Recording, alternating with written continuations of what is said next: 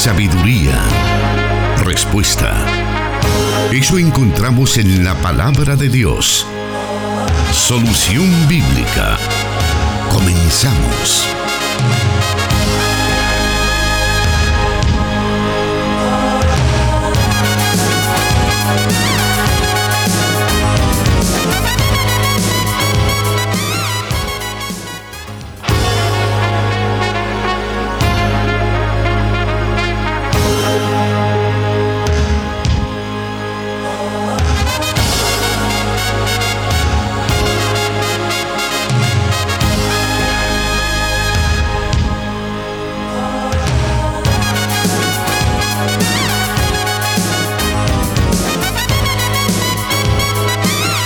Estamos a las puertas de un fin de semana donde, pues con la ayuda y con la gracia de nuestro Dios, llegamos y debemos estar muy agradecidos porque a pesar de todo lo que haya pasado esta semana, todo lo que hayamos tenido que experimentar, siempre la misericordia de Dios está de nuestro lado y Él es el que nos ayuda a salir adelante y que a pesar de las circunstancias que a nosotros nos parecen negativas podamos tener claro que todas las cosas nos ayudan para bien a aquellos que amamos al Señor.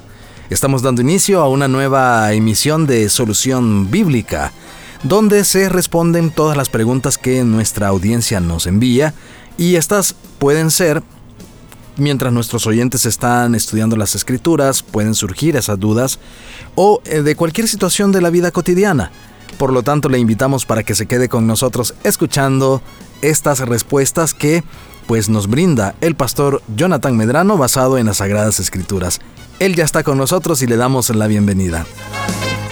Dios bendiga hermanos y hermanas, qué alegría volver a llegar al inicio de un nuevo fin de semana y como bien lo decía el hermano Miguel Trejo, em, aunque quizás en esta semana las cosas pudieron haber sido un poco difíciles para algunos de ustedes, nuestra confianza debe de ser que todas las cosas nos ayudan para nuestro provecho, especialmente cuando entendemos que hay un Dios soberano que tiene el control de nuestras vidas hasta en el más mínimo detalle.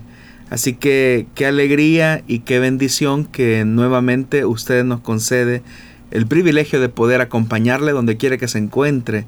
Eh, veníamos de camino a la iglesia y estábamos escuchando los diferentes reportes del tráfico eh, en las diferentes arterias de San Salvador y parece ser que las cosas están bastante complicadas como suele ser eh, usual los días viernes. Pero si usted está en medio de ese congestionamiento, gracias por permitirnos llegar y acompañarle y pues a que podamos aprovechar este tiempo para aprender de la palabra de Dios. Le animamos, estimado oyente, para que pueda enviarnos sus reportes en el transcurso de este programa a través del WhatsApp de Restauración y también el de Plenitud Radio, para que podamos estar pendientes de usted, pendientes de cómo está eh, desarrollándose su retorno a casa o hacia donde usted se dirija y mientras tanto pues también aprendiendo de la palabra de Dios.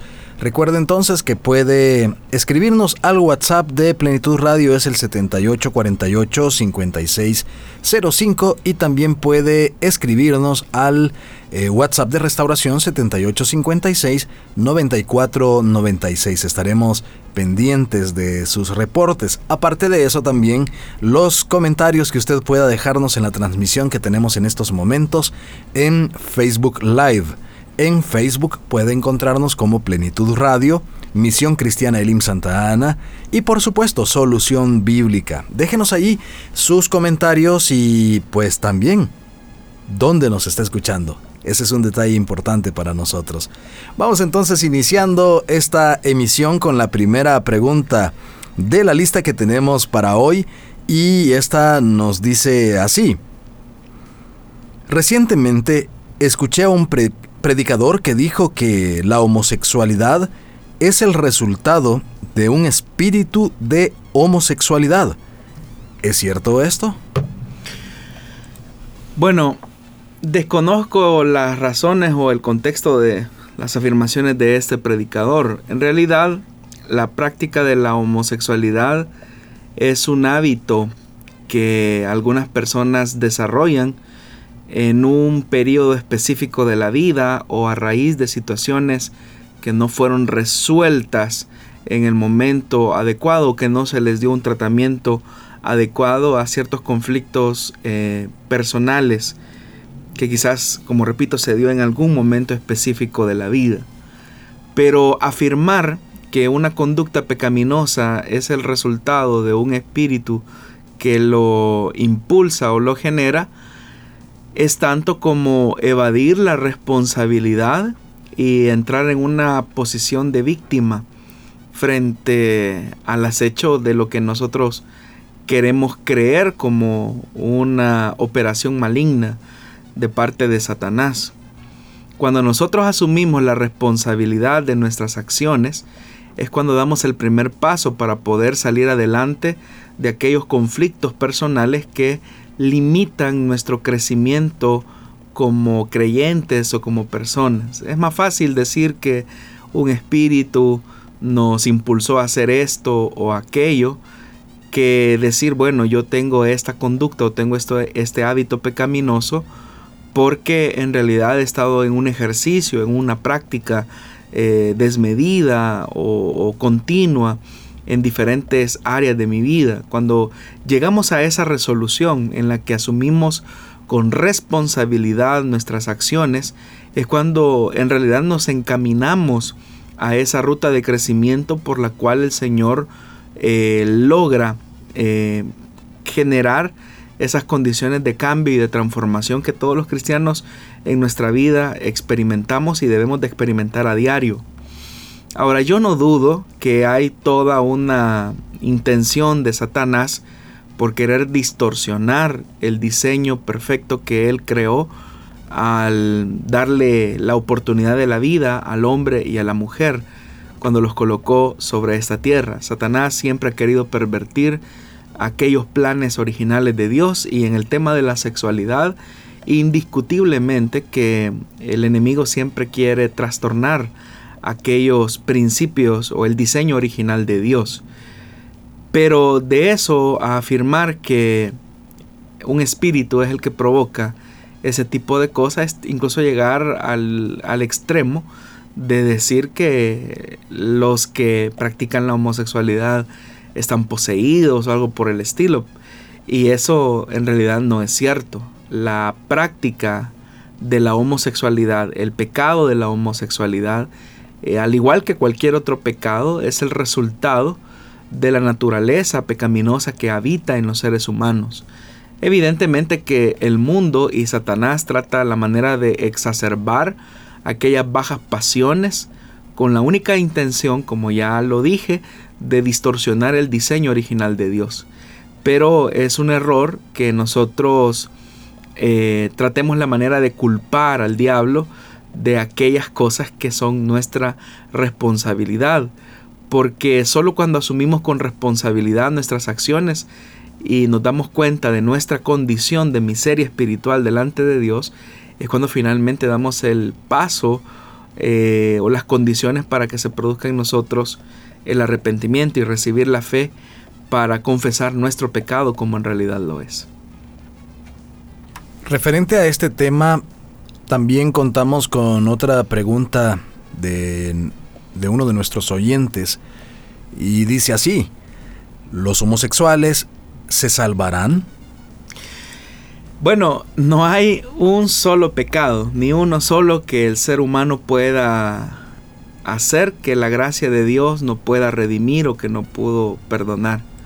Cuando el apóstol Pablo escribía eh, su carta a los corintios, él hace una descripción de lo que los corintios eran antes en su vida vieja. Y dentro de la lista de pecados que Pablo menciona, menciona que algunos de ellos eh, se echaban con varones o practicaban la homosexualidad. Pero dice de los cuales de ustedes erais. Es decir, está hablando de una situación en, en tiempo pasado. Entonces significa que los hermanos de Corinto habían algunos que durante muchos años habían practicado la homosexualidad como otros pecados, ¿verdad? La borrachera, las orgías, entre otros males. pero ellos, gracias al perdón que se recibe por la gracia de Dios en Cristo Jesús, pudieron ser libres de esos hábitos pecaminosos. Entonces no hay un pecado que sea un impedimento para que la gracia de Dios no pueda perdonar. Y por consecuencia, eh, cuando hay un pecador, independientemente de cuál sea su pecado, eh, confiesa su pecado delante de Dios y se arrepiente, pues alcanza la gracia y la misericordia de Dios, que es la que le otorga el don de la salvación. Entendiendo la salvación como ese momento de liberación en el que somos libres de la esclavitud del pecado y ahora el Señor nos da el poder por medio de su Santo Espíritu y de su palabra para poder sobreponernos a cualquier tipo de conducta pecaminosa. Entonces, si un homosexual confiesa su pecado y se arrepiente, obviamente el que alcanzará misericordia de parte de Dios. Entonces no hay un pecado que uno pueda decir, este pecado es imperdonable o este otro pecado el Señor no lo puede perdonar porque la sangre de Cristo, el poder de Jesús en la cruz del Calvario es capaz de redimir cualquier pecado de los seres humanos.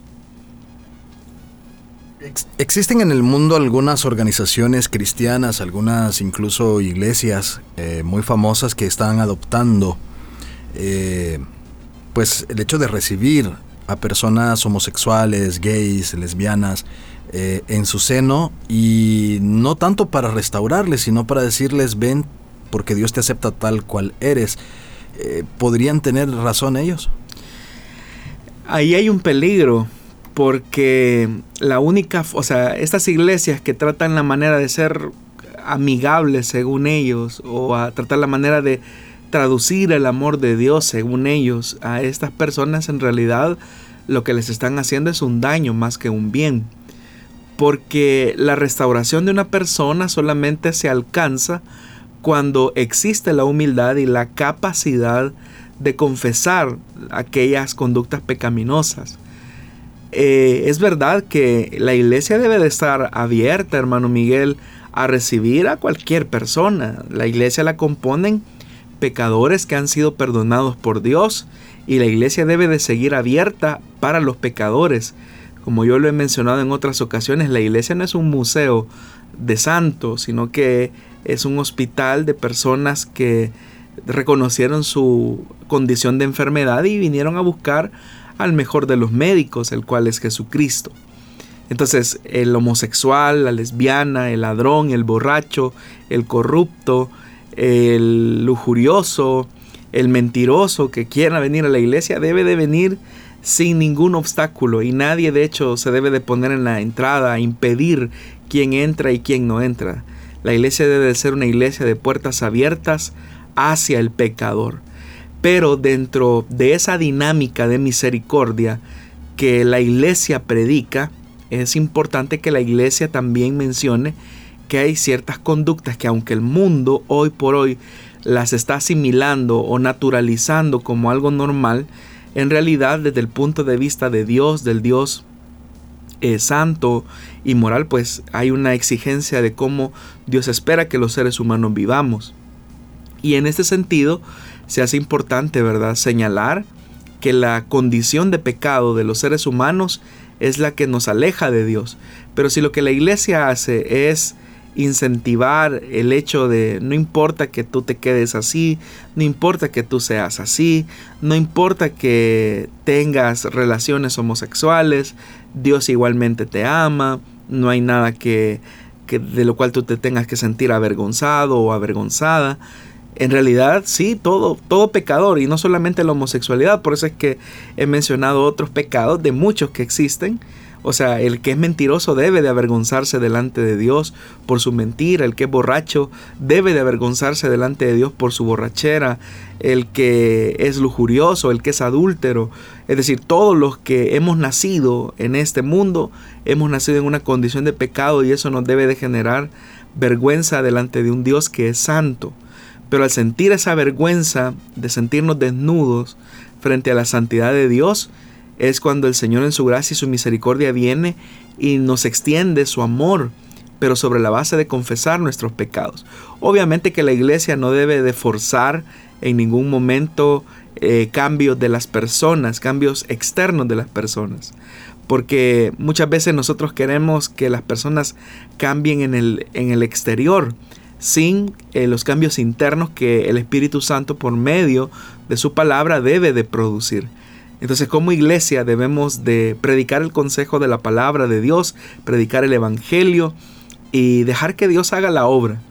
Eh, esto implica pues obviamente que la iglesia sea una iglesia de puertas abiertas al pecador en el que eh, las conductas pecaminosas de las personas pues llega un momento en que las personas se sientan incómodas por darse cuenta que Dios tiene una exigencia, Dios tiene un deseo para el hombre y que nosotros no estamos viviendo bajo los estándares que Dios desea. Esto no implica una perfección absoluta, porque aún los creyentes que hemos sido perdonados por Dios, seguimos en esta lucha, en esta batalla contra nuestros viejos deseos. Pero hemos partido de un reconocimiento, de entender que somos pecadores y que por lo tanto necesitamos de un Salvador. Así es que debemos de tener mucho cuidado porque estamos viviendo en una cultura en la que hay mucha laxitud sobre ciertas cosas que Dios en su palabra dice que no están bien. ¿Debería la iglesia ser ardua o, bueno, dura en poder señalar este tipo de pecados sin tener temor a que se le señale como homofóbica o la iglesia debería de encontrar una forma de señalarlo sin que las demás personas se sientan mal por ello en una época donde cualquier cosa podría ser catalogado como homofobia. Bueno, la iglesia debe de predicar todo el consejo de la palabra de Dios sin temor alguno. Es decir, la predicación del Evangelio no es dañina a nadie al contrario, es una, es una medicina que es capaz de restaurar la condición espiritual de los seres humanos. Es verdad que existe una censura recientemente por tratar la manera de catalogar a las iglesias como homofóbicas. Y muchas veces se promueve esa idea errónea de que la iglesia es homofóbica porque no acepta las conductas eh, o las actitudes de estos homosexuales y de hecho que hay una actitud un poco abusiva muchas veces de querer imponer esos pensamientos y esos criterios al interior de la iglesia. Tal vez acá el conflicto en nuestro país no se vea tan, tan marcado como por ejemplo sí ocurre en países del primer mundo como los Estados Unidos o países eh, de Europa donde hablar, o sea, simplemente hablar de que una persona puede restaurarse de su condición homosexual puede ser tachado un predicador de homofóbico y eso no solamente le puede acarrear la condena eh, de la opinión pública, sino que le puede acarrear eh, consecuencias legales en estos países. Sin embargo, es ahí donde nosotros debemos de mantener nuestra postura, no se trata de ser eh, viscerales en el hecho de insultar a las personas, porque insultar no es predicar el Evangelio como algunos entienden, sino que como Jesús lo hizo, eh, de ser tan em, atractiva la enseñanza cristiana con el ejemplo, con una vida llena de compasión y de amor, que no supone la tolerancia del pecado y de la maldad de los seres humanos, sino que es una mano que se extiende al que está tirado en una condición de miseria. Entonces, como iglesia debemos de predicar todo el consejo de la palabra de Dios. Eh, a nuestros jóvenes debemos de orientarles porque, como en otras ocasiones, hermano Miguel, eh, yo lo he dicho, a veces lo he dicho a través de los mensajes, de las veces en las que el Señor me ha permitido predicar que en realidad los espacios vacíos no existen. Eh, aquellos espacios, aquellas áreas que la iglesia no está llenando, los medios de comunicación, em, las redes sociales están llenando esos espacios. Y lo que me da mucho temor, mucho pesar es que hay cristianos, por ejemplo, de segunda generación, que comienzan a hacerse la pregunta, ¿no será que la iglesia debe ser más tolerable en su posición con respecto a los homosexuales o con respecto al aborto. ¿No será que la iglesia debe de flexibilizar un poco su postura frente a estos temas? Y cuando uno escucha ese tipo de, de preguntas que vienen de los jóvenes, uno se da cuenta que hay ciertos espacios entonces que como ministros no a lo mejor no estamos supliendo con la enseñanza de la palabra. Es decir, tenemos que regresar entonces a las escrituras y conocer el modelo original de cómo Dios diseñó las cosas, sin que esto suponga incurrir al insulto o sin que esto suponga eh, generar una enemistad o un discurso confrontativo que muchas veces no es exhortación espiritual, sino más bien el hecho de querer presentarse como una persona súper espiritual cuando en realidad no lo hace. Entonces, eh, si algo que nosotros podemos ver en Jesús es que Jesús atraía a los pecadores. Y si bien es cierto, Jesús no toleraba las conductas pecaminosas de ellos, pero sí trataba la manera de ayudarlos, sí trataba la manera de ofrecer una mano de misericordia. Entonces, ¿qué tan atractivos somos nosotros como iglesias a los pecadores en este sentido? En el sentido de entenderles que nosotros también estuvimos en esa posición y que con la ayuda de Dios y que con el perdón de Dios estamos superando muchas de las situaciones de las cuales quizás antes no podíamos salir por nuestra propia fuerza de voluntad, pero que con la ayuda de Dios aquellas cosas ahora sí son posibles. Muy bien, eh, vamos a seguir eh, con el programa y también recibiendo las diferentes, los diferentes comentarios que usted puede enviarnos, estimado oyente, respecto a las preguntas que usted va escuchando eh, en el transcurso del programa. Tenemos otra pregunta relacionada al tema, pero vamos a hacer una breve pausa y volvemos con esa pregunta de un joven específicamente que también necesita orientación sobre el tema de, de este primer bloque. Volvemos en unos segundos.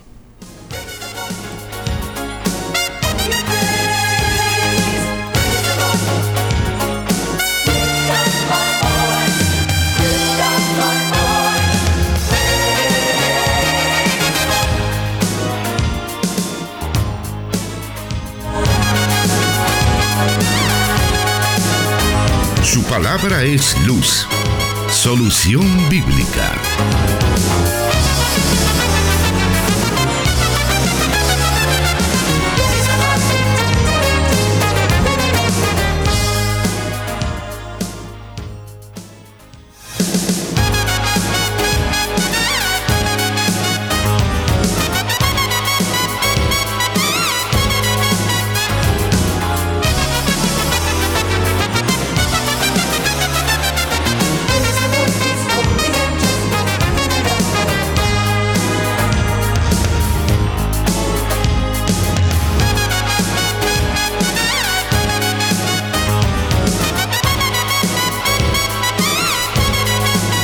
Seguimos con la emisión de día viernes de Solución Bíblica y estamos respondiendo a algunas preguntas que nos han enviado nuestros oyentes en las últimas semanas y específicamente acerca de este tema hemos pues, recibido algunas preguntas y queremos continuar con, con ellas. Y de hecho tenemos la pregunta de un joven que nos dice así, soy un joven de 17 años y continuamente tengo pensamientos homosexuales que no quisiera tener. ¿Qué debo hacer? Soy cristiano y no deseo experimentar estos pensamientos que me hacen sentir, sentir mal y sucio, nos dice nuestro oyente. Bueno, en primer lugar, estimado joven, no debes de sentirte mal por experimentar ese tipo de luchas en el campo de tu mente. En realidad, deseo felicitarte por tu sinceridad al transmitirnos o al compartir eh, tu lucha que experimentas. Pero en realidad la mente es la batalla de todos los cristianos. Eh, Satanás trata la manera por todas las vías de lanzar dardos encendidos o flechas encendidas Em, como dice el escritor de la carta de los Efesios. Y esto es así porque en realidad nuestra mente es la que determina nuestras acciones. Por eso es que cuando hablamos del milagro del nuevo nacimiento, lo que Dios hace es cambiar nuestra mente, Él desea cambiar nuestros pensamientos, porque es nuestra mente la que determina nuestras acciones. Como pensamos, actuamos. Entonces tú tienes que aprender a distinguir que hay un asedio alrededor de ti que es el que te está continuamente atacando. Pero mientras tú no obedezcas a esos malos pensamientos, mientras tú eh, cobres identidad en lo que tú eres para Dios eh, y te reafirmes en esa verdad, tú estarás construyendo una muralla mental con la que esos dardos se irán apagando poco a poco. En primer lugar, tú tienes que saber que tú eres hombre, Dios te diseñó así y te dio el don de la masculinidad. Entonces tu deber es descubrir ese don de la masculinidad como Dios lo ha otorgado a quienes Él dispuso que fuesen hombres. Entonces piensa, por ejemplo, cuál es el diseño de Dios para nosotros que somos hombres. Y comienza a cultivar, eh, a cultivarte en esas, en esas áreas. Y para que esto no te cueste mucho, ve el modelo de Jesús. Jesús es el hombre por excelencia. Entonces Jesús tuvo la capacidad de desarrollarse, como la escritura también lo enseña, y tuvo la capacidad de mantenerse firme frente a las acechanzas del diablo. Ahora, en la medida en que tú también llenes con tu mente de la palabra de Dios, en la medida en que tú cultives el hábito de la lectura, tú vas a comenzar a notar que eh, esos pensamientos poco a poco van a ir siendo desplazados hasta que va a llegar un momento en que se van a desaparecer. Tú debes de ser persistente, debes de resistir, eh, debes de tratar la manera de sustituir esos pensamientos con pensamientos de la palabra de Dios. Piensa en todo aquello que es bueno, en todo aquello que es justo, en todo aquello que es de buen nombre. Y en la medida en que tú comienzas a ejercitar tu mente en aquellas cosas que son positivas, te darás cuenta que vas a crear una barrera a tu alrededor, una muralla a tu alrededor que te servirá como un escudo y como una defensa. Así que yo te animo porque esos pensamientos no determinan quién tú eres. Esos pensamientos no determinan quién tú eres. Así como el hombre que de repente tiene pensamientos eh, de adulterio no significa que él sea un adúltero. Así como el que a veces tiene ataques o pensamientos que mm, eh, lo, tientan a robar y eso no significa que él sea un ladrón. Eh, mientras él no ejecute, mientras él no alimente, mientras él no cultive esos pensamientos y los lleve a la acción, eh, simplemente eso se va a quedar ahí en el plano de un dardo encendido que se va a apagar con la verdad de la palabra de Dios. Así que afírmate en la identidad que Dios te ha dado, busca la compañía de hermanos jóvenes de tu misma edad que se encuentran luchando con, eh, con sus propias luchas, pero que siguen adelante, inspírate en ellos y sustituye eh, los hábitos que de alguna manera permiten que tú desarrolles este tipo de pensamientos. Cabe mencionar que cuando nosotros estamos en estado de ociosidad, es cuando el diablo más, más eh, y, la, y el mundo más exacerban las bajas pasiones que hay en nuestra naturaleza. Así que te animaría a que te mantengas ocupado. Una forma de mantenerte ocupado es que leas, pero también estás en un proceso de desarrollo puedes practicar algún deporte, puedes practicar el hacer ejercicio y ya vas a ver cómo eh, haciendo una combinación de hábitos, de elementos devocionales y de acciones físicas concretas, poco a poco esos pensamientos se irán desvaneciendo. Muy bien, queremos agradecer a todos aquellos que ya están conectados con nosotros a través de los diferentes medios que estamos mencionando en el transcurso del programa a quienes están escuchándonos en vivo a través de las emisoras que transmiten solución bíblica. Plenitud Radio 98.1 FM para Santa Ana y Sonsonate, desde donde estamos realizando esta transmisión. También está enlazada con nosotros 100.5 FM Restauración, transmitiendo para todo El Salvador, también 540 AM, la estación de la palabra, cubriendo el territorio nacional y mucho más allá. También estamos enlazados con el oriente de El Salvador a través del 1450 Restauración San Miguel, quienes por cierto están en esto en este mes de manteles largos, cumpliendo 30 años de estar llevando la verdad del evangelio para el oriente de nuestro país. También queremos saludar a nuestros hermanos en Guatemala, que nos escuchan a través del 89.1 FM cubriendo eh, los departamentos de Totonicapán, eh, Huehuetenango y Quetzaltenango, algunos lugares de estos, eh, pues donde tiene cobertura la emisora Cielo FM. Gracias por estar siempre pendientes de nosotros. Volvemos en unos segundos con más de Solución Bíblica.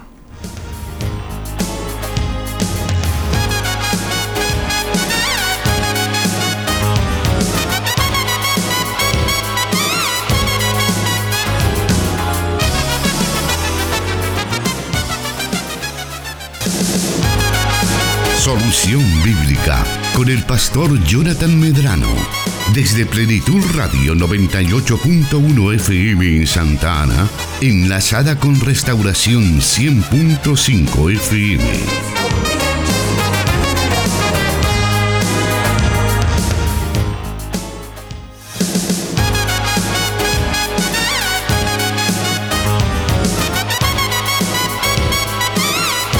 Vamos a conocer cuál es la siguiente pregunta para esta tarde y esta dice así. Dios le bendiga, Pastor Jonathan Medrano y Miguel Trejo. Recientemente me enteré que mi esposa se esterilizó sin mi consentimiento. Ella ya tenía dos niños de una relación anterior. Sin embargo, conmigo ella no quiso salir embarazada. Me siento decepcionado por esto porque mi anhelo siempre fue ser padre y tener un hijo con mi esposa. ¿Qué debo hacer? nos dice nuestro oyente. Bueno, es bastante lamentable que su esposa haya tomado una decisión de este tipo sin que antes se lo haya consultado a usted. En el tema de la sexualidad y de la planificación familiar, en realidad eh, son las dos partes las que deben de ponerse de acuerdo ni el hombre puede imponerse sobre la mujer, ni la mujer puede imponerse tampoco sobre el hombre. Debe de haber un mutuo acuerdo, un mutuo consentimiento. Probablemente eh, su esposa, al tener a sus dos hijos, ella se siente satisfecha con su deseo de maternidad que ha sido suplido con la vida de esos dos pequeños o de estos dos hijos. Sin embargo, ella no se puso en su zapato cuando usted le expresó su deseo de ser padre y el que ahora ella ha tomado esta decisión es bastante lamentable. Pues, ¿qué es lo que puede hacer? En primer lugar, usted tiene que hablar con su esposa. Debe de conversar con ella de cómo usted se siente y de cómo esa decisión eh, arbitraria le, ha ocasionado a usted cierta incomodidad y tienen que preguntarse realmente cómo ustedes se plantearon la vida de lo que querían en el matrimonio hacia el futuro. Porque resulta ser que cuando uno se conoce, eh, está en el plano de la relación de noviazgo, eh, es ahí donde se colocan como los anhelos y los deseos de ambas partes para ver si existen coincidencias. Puedo asumir yo que usted cuando conoció a la que ahora es su esposa, usted ya sabía de los dos niños de ella y usted aceptó eh, formalizar una relación de matrimonio en las circunstancias en las que su, la que ahora es su esposa se encontraba.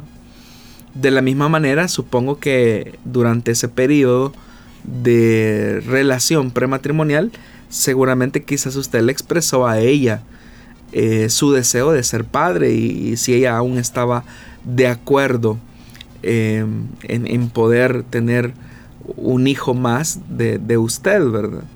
Ahora, como no tenemos muchos eh, pormenores de la situación, eh, sería muy bueno que usted se acercara a su respectivo pastor para poder buscar consejería. Pero lo más importante es que usted puede expresarle a su esposa cómo usted se siente y cómo el que haya tomado esta decisión así eh, le ha afectado a usted. La Biblia nos enseña un parámetro de servicio, especialmente en la relación matrimonial. En Primera de Corintios capítulo número 7 hay todo un marco de servicio dentro del plano de la intimidad de la pareja.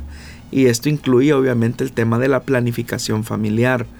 Debe de existir un mutuo acuerdo, un mutuo consentimiento sobre el número de hijos que se desea tener, sobre los métodos de planificación familiar que la pareja va a utilizar y sobre esos entendimientos que los esposos logren concretar, estos deben de ser respetados por ambas partes.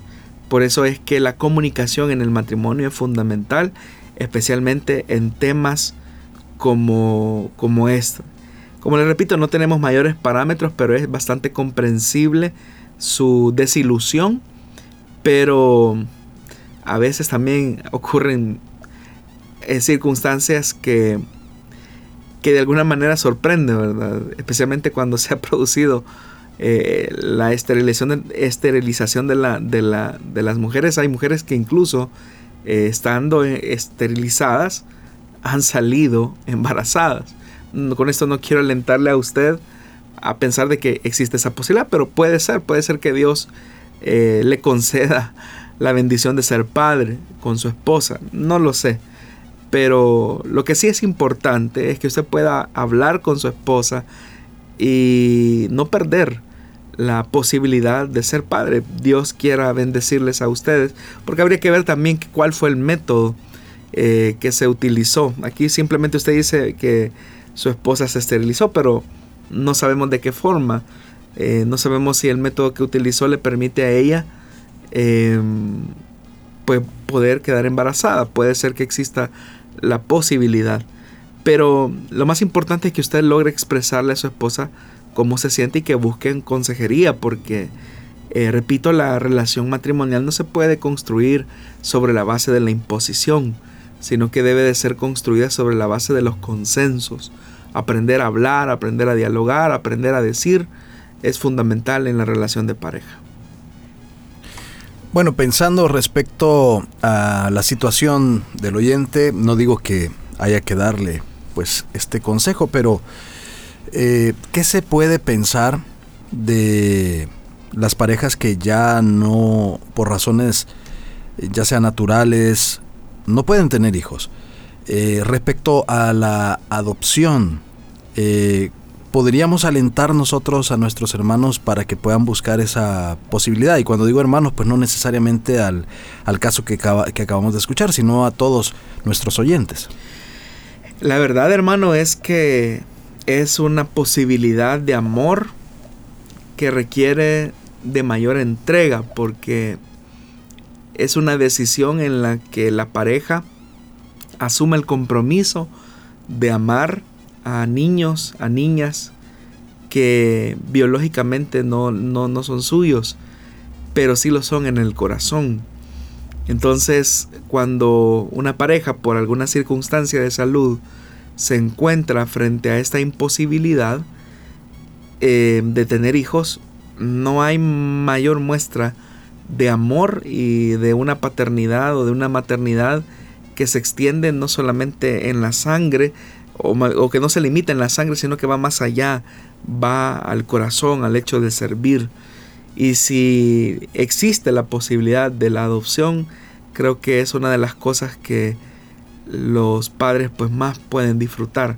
Así que lo único que sí es importante que los padres se preparen, eh, porque las circunstancias y las condiciones en las que se puede hacer frente a la adopción va a requerir de mayor delicadeza, de mucha pericia, em, de mucho entrenamiento previo, no solamente psicológicamente, sino espiritualmente, emocionalmente.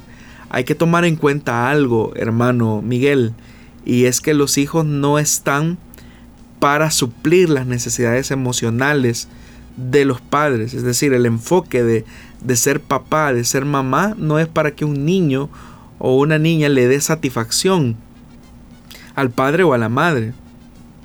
Esa criatura, ese niño tiene una necesidad emocional, espiritual, y es a él al que los padres deben de suplir dicha necesidad. Los niños no pidieron venir al mundo. Los niños no pidieron venir al mundo, entonces los padres son los que deben de ser, deben de tener una perspectiva adecuada. Eh, y lo mismo ocurre con el tema de la adopción. Es decir, los padres deben de tener una motivación correcta. En algunas ocasiones no han sido muchas, pero cuando he hablado con algunos hermanos acerca de la posibilidad de ellos poder eh, dar este paso de adopción, yo siempre les digo, ¿cuál es la motivación de ustedes para hacerse padres por este camino? Entonces, em, cuando ellos me manifiestan, nosotros queremos tener un niño o una niña porque queremos amarle, queremos educarle, queremos reflejar el amor de Dios a él. Entonces la motivación es adecuada porque estamos hablando de padres que quieren servir a sus hijos. Pero cuando las personas tienen motivaciones egoístas, como por ejemplo la comunidad LGTBQ, eh, los, em, aquellos que apelan por el hecho de la legalización del matrimonio homosexual o aquellos que apelan por el hecho de la adopción de hijos bajo la tutela de matrimonios homosexuales, en realidad ellos no están pensando en amar a esos niños, ellos no están pensando en el hecho de educar a esos niños, están pensando en llenar un vacío que por razones obvias no pueden suplir. Ellos no pueden, ellos a pesar de que defienden el matrimonio homosexual necesitan de las relaciones heterosexuales para poder tener hijos. Pero esos hijos los ven como en, función de sí mismos, en función de su egoísmo, en, su, en función de, de, su capricho muchas veces de querer ser padres y suplir esa necesidad de ellos. Pero debemos de entender que los hijos no están en, en función de nuestras necesidades emocionales o de nuestros vacíos existenciales. Un niño viene a este mundo para que los padres comprometidos en amor sirvan a esa, a esa nueva criatura. Entonces los que deciden entrar en este camino de adopción deben de tener una motivación adecuada, la motivación de amar a ese niño o a esa niña con una entrega especial y no simplemente el hecho de querer satisfacer una necesidad o un capricho de ser papá y ser mamá simple y llanamente. Debe de ir y debe de trascender más allá de ese deseo. Permítanos una pausa y volvemos con más de este programa.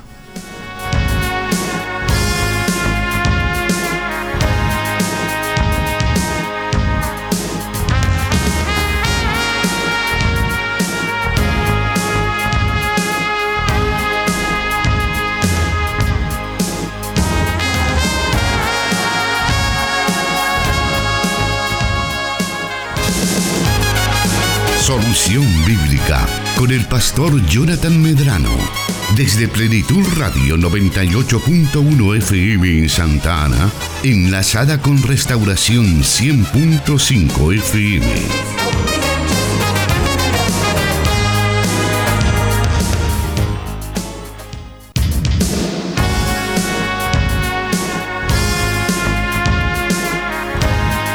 Vamos en estos momentos a conocer la siguiente, la siguiente pregunta que más bien es un cuestionamiento que nos envían por acá y dice así. Dios les bendiga hermanos de Solución Bíblica. Soy un joven de 18 años. Mi anhelo es poder servir al Señor en el ministerio pastoral. Este año terminaré mis estudios de educación media. Mis padres quieren que yo estudie una carrera universitaria yo les he manifestado que deseo estudiar teología en la universidad, pero ellos no me apoyan en este deseo. Debería irme a predicar a las calles y esperar que Dios me encuentre ahí haciendo su obra y Él me provea para estudiar teología, ¿O considera usted que si estudio otra carrera, no sería eso actuar con incredulidad al deseo que yo tengo de servir al Señor? Nos dice este joven pastor. Bueno, qué bien que tú tengas el deseo de querer servir al Señor como pastor según tú lo manifiestas.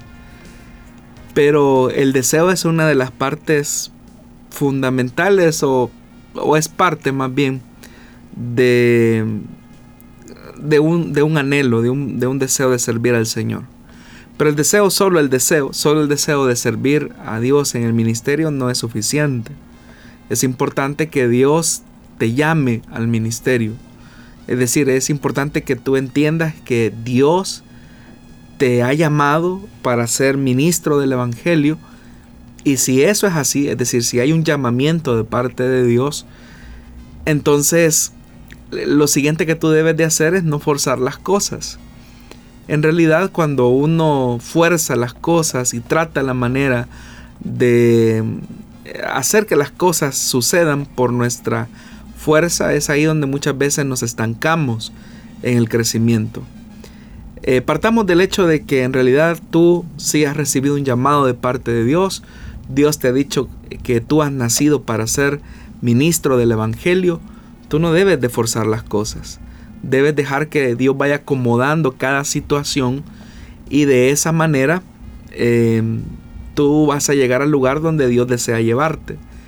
Pero el punto es que en este momento de tu vida, eh, si tus padres te desean apoyar con tus estudios universitarios, no es incredulidad, por ejemplo, que tú decidas tomar una carrera universitaria y comiences a estudiar y si en ese proceso Dios decide otra cosa, pues eh, Dios quien te lo va a hacer saber, pero tú eh, no vas a estar haciendo algo con la intención ni de complacer a tus padres, sino que estás siguiendo en esa ruta en la cual el llamado va a ir madurando poco a poco. Quizás a esto es a lo que me refiero cuando yo te digo que no debes de forzar las cosas, debes de ser paciente, los procesos de Dios específicamente en el tema del llamado al ministerio deben de ser un proceso que va madurando poco a poco.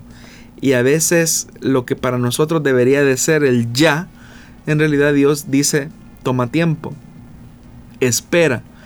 A veces ese esperar pueden tomar 5, 10, 15 años para que Dios finalmente cumpla aquello que Él dijo que haría. Entonces yo te animaría para que tú seas paciente, crezcas en tu deseo, sirve al Señor en las áreas y en las posiciones que Dios te ha encomendado.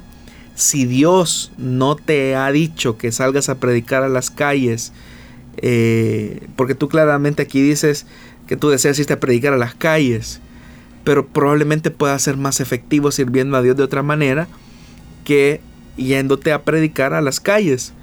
Si Dios te lo ha dicho, pues hazlo, es Dios quien te lo ha dicho. Pero si no, espera, no trates la manera de forzar las cosas, porque hay personas que a lo mejor quizás sí han recibido un llamado genuino de parte de Dios, pero desean forzar las cosas. Y el problema es que cuando tú quieres forzar las cosas, es cuando finalmente te das cuenta de que te decepciona porque tu crecimiento no es el adecuado. Sé fiel en lo poco, es lo que la Biblia nos enseña. Eh, si Dios te ha llamado al ministerio, crece en aquellas áreas en las que debes de crecer, como la lectura, la vida devocional, la vida de servicio, la sujeción. Nadie que no aprende a ser un buen número dos, jamás llegará a ser un buen número uno. Es importante eso, así que no fuerces las cosas. Sirve al Señor en lo que se te ha delegado y sé fiel, honra a tus padres.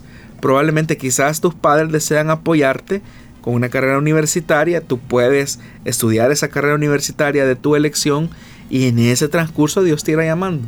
Al final, recuerda, no, Dios no tiene prisa eh, por acelerar las cosas, Dios no tiene prisa.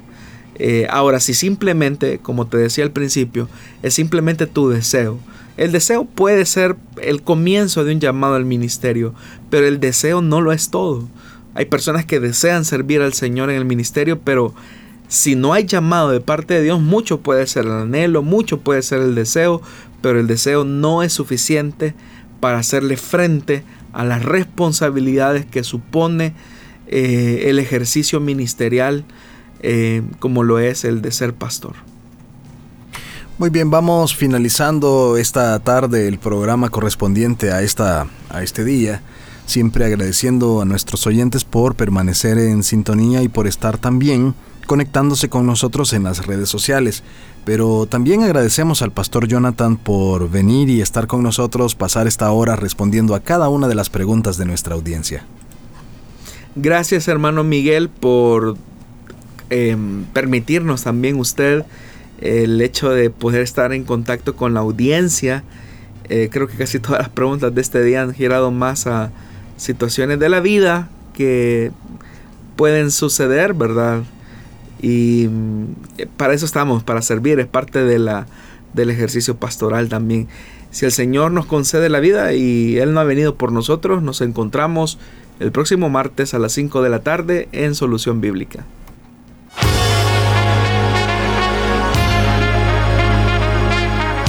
Encontramos respuesta en la palabra de Dios.